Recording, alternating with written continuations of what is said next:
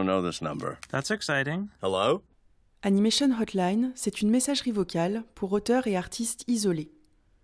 L'annulation de trop nombreux festivals depuis plus d'un an a coupé court aux heureuses discussions spontanées où l'on parlait de projets en cours, d'idées embryonnaires, de films aboutis. J'ai eu envie de prendre des nouvelles de ces esprits créatifs, tout en laissant la liberté de s'exprimer au moment opportun, sans pression de l'immédiateté. Née à Rouen, la réalisatrice Gabrielle Lissot fait ses études à Supinfocom Valenciennes, où elle réalise son film de fin d'études Tous des monstres. À Paris, elle travaille d'abord dans la publicité en tant que graphiste 3D.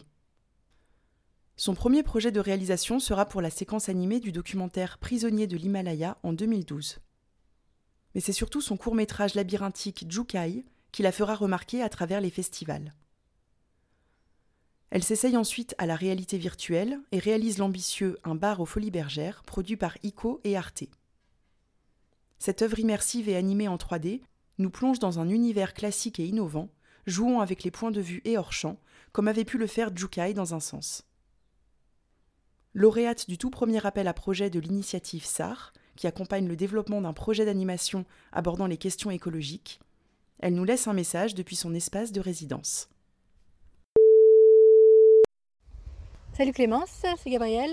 Et donc voilà, je t'appelle euh, depuis euh, le sud de la France, euh, la Provence, où je suis en résidence depuis quelques jours. On entend peut-être les petits oiseaux derrière moi d'ailleurs. Et donc voilà, c'est une résidence d'écriture qui est toute nouvelle, c'est la première édition. Ça s'appelle la Sustainability Animation Residency. Désolée pour euh, mon accent de merde. Et donc c'est organisé par euh, Distrib à Arles et une mécène euh, allemande, je crois, qui s'appelle Johanna Schliemann, et donc qui met à disposition une petite dépendance de son magnifique domaine. Donc voilà, elle laisse six semaines de liberté à, un auteur de films d'animation en 3D pour euh, développer un projet. Et donc c'est moi qui ai été sélectionnée cette année, donc euh, je suis très contente. Le dossier que j'ai proposé moi pour ce truc, euh, ce qu'il fallait qu'il y ait une contrainte sur l'environnement, que ce soit un sujet en rapport avec l'environnement. Et donc moi c'est un, dossier auquel j'avais commencé à réfléchir pendant le second confinement, il me semble à ce moment-là, j'avais pas de boulot et j'avoue que c'était un peu, un peu plus l'angoisse que le premier confinement parce que bah, voilà, je n'étais pas trop vu venir. Et euh, du coup, pour m'occuper, euh, je me suis dit qu'il fallait que je me mette dans un nouveau projet.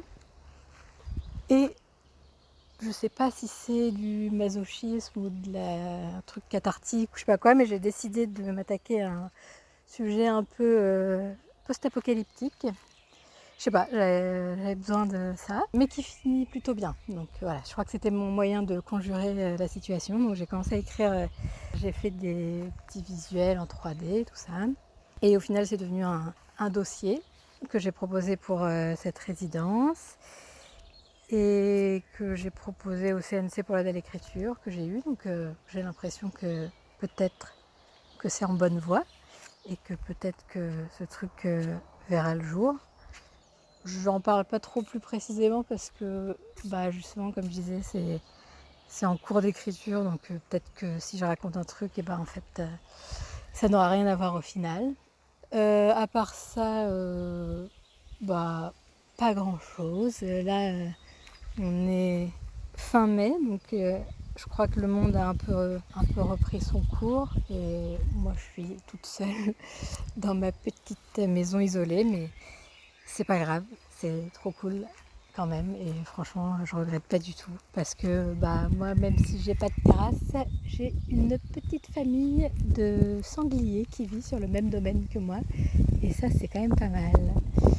Euh, voilà et bah merci encore pour l'invitation et je vais demander des nouvelles de Marjolaine Péréten qui était ma coloc euh, de cabine sur la croisière Crocs il y a quelques années et que j'ai jamais revu depuis. Ça me ferait marrer d'avoir des nouvelles d'elle. Bah, je vous fais tous des gros bisous et peut-être euh, qu'on se verra à Annecy parce que j'y vais cette année. Allez, ciao